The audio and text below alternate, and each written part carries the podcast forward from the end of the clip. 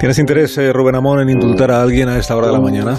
Pues cortinas de humo, decía Ignacio, me parece a mí, Carlos, que la muerte de Isabel II, los funerales, la constelación planetaria, el papanatismo local, tres días de duro en Madrid, no han sido sino una cortina de humo, digo, para que no hablemos de Tony Cantó, cuyo proceso de transformismo, y no me refiero a su papel en todo sobre mi madre, le ha derivado de UPyD a Ciudadanos y de Ciudadanos al PP y del PP a la órbita mediática de Vox, pues la decisión de abandonar la oficina del español se explica porque lo ha fichado la cadena 7NN.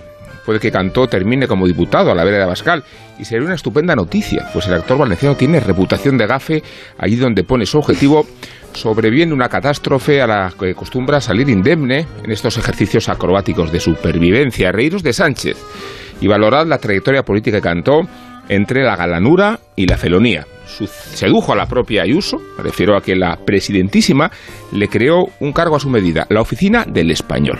Y el español era Tony Cantó, la oficina era su oficina. O sea que no era cuestión de divulgar y proteger el castellano en Madrid como si lo amenazaran el chino, el árabe, el quechua o el caló, sino de recompensar la tradición a ciudadanos con una colocación bien remunerada, 75.000 euros, y desprovista de responsabilidades o atribuciones. La oficina del español en Madrid es un trabajo tan aguerrido como hablar bien del Madrid en Real Madrid Televisión, o como predicar el sionismo en Masada, o como entrevistar a Sánchez en la SER, valga la redundancia, o como cantar reggaetón en Puerto Rico.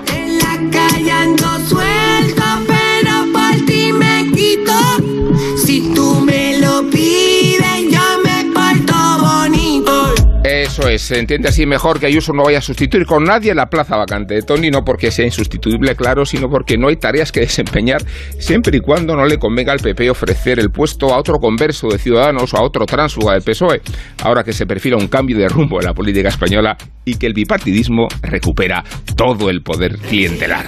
Pues hemos llegado a las 9, una hora, a las 9 en Canarias, 10 en el resto de España, una hora menos eh, eh, donde sea. ya empieza a entender de música. Que os vais, que os vais, que os vais, que os vais, que llegan las noticias. Adiós Pilar, adiós, Rubén, adiós eh, Marta, adiós Ignacio.